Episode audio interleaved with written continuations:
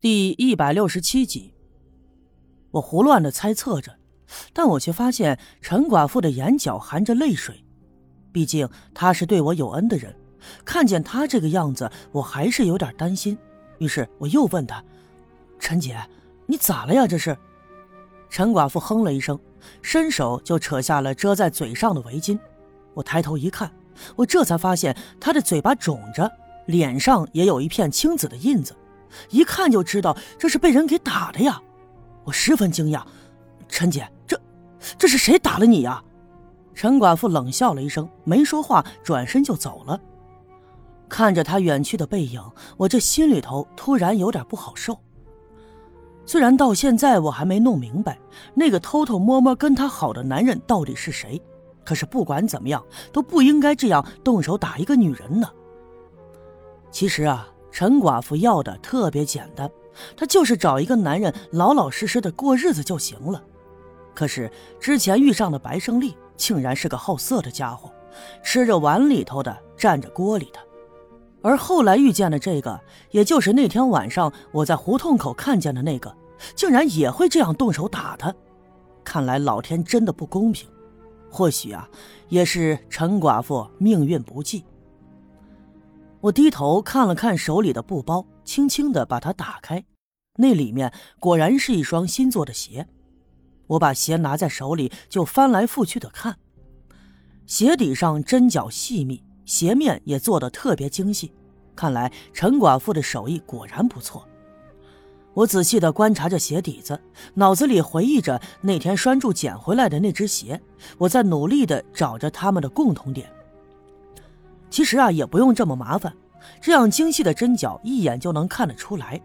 陈寡妇做的这双鞋和那只鞋一模一样，我心里不禁一惊。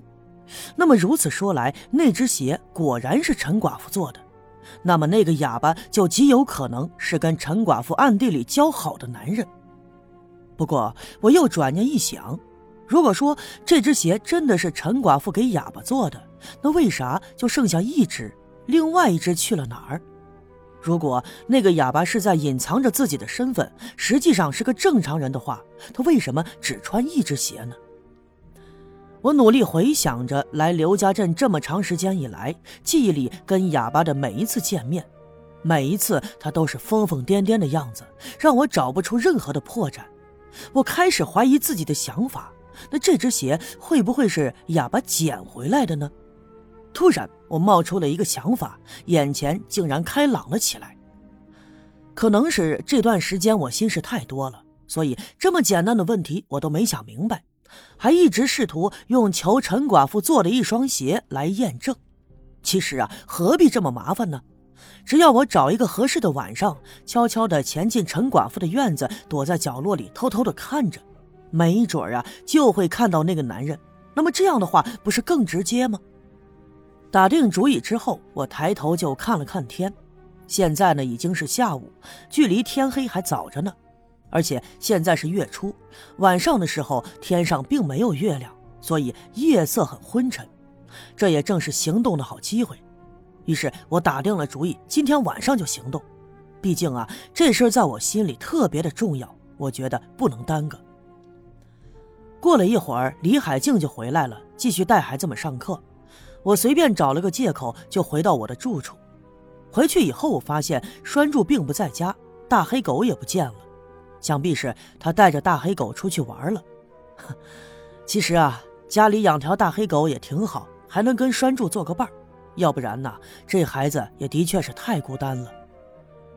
距离我计划行动的时间还早，所以我索性躺在炕上闭目养神。顺便呀，也把最近所有发生的这些事情都给捋顺一下。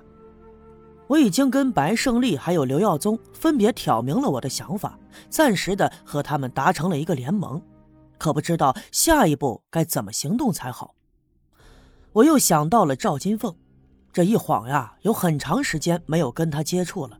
这每次他看到我的时候，他的眼神里都有着愤怒，这让我心里特别难过。可是我又没有别的办法。其实呢，说句心里话，我的心里也是特别喜欢他的。可越是这样，我越不想跟他有太多的纠葛，因为啊那样会害了他。原本打算躺着休息一会儿的，可是稀里糊涂的就睡着了。这一睡不要紧，睁开眼的时候天已经黑了。不过刚才做的一场梦，这梦里的一切呀，就宛如眼前一样。我梦见了赵金凤，梦见我和她手拉着手走在一条小河的边上，天气特别的晴朗，我们呢都穿着单薄的衣服。眼前有一条小路，小路的两旁是一片杨树林，树林里长着各式各样的花草，河面上有一阵微风吹来。空气中洋溢着阵阵的花香，让人闻了心旷神怡。走着走着，赵金凤把头倚在了我的肩膀上。我歪过头看她的时候，我发现她脸颊绯红，于是我伸出手揽住了她的腰。这一下，她的脸更红了，看来呀是害羞了。我很少看到赵金凤这个样子，在我的印象中，她一直是个大大咧咧的人。就算是害羞，他也会放在心里，并不会表现在脸上。我突然对他心生愧疚，我想跟他解释解释，其实我不是有心要惹他生气的，可是他却不让我说。就在我低头看他的时候，他竟然闭上了眼，把嘴巴迎了上来。我只觉得浑身血脉喷张，一时间忍不住，竟然就亲了他。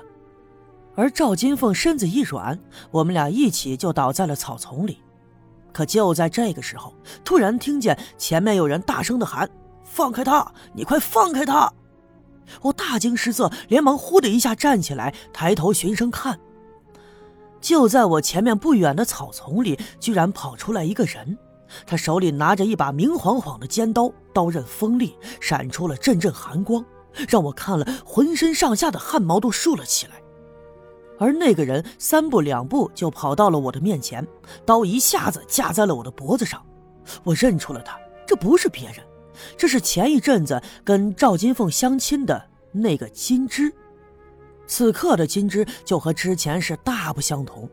我原来见到他的时候，他温文尔雅，看上去十分的有礼貌，可此刻他却怒目圆睁，这两只眼睛瞪得呀，仿佛要从眼眶里凸出来一样。牙关紧咬，发出了咯吱的响声，脸上的肌肉纠结在一起，变成了两大块肉疙瘩。他的眉毛几乎竖了起来，仿佛十分的愤怒。我特别的想跟他解释，毕竟赵金凤是他的相亲对象，我这样做是十分不礼貌的。但是他完全不听，仍旧把刀顶在我的脖子上，吓得我连连后退。他却一步一步的跟上来，仿佛要一下子把尖刀刺入我的喉咙一样。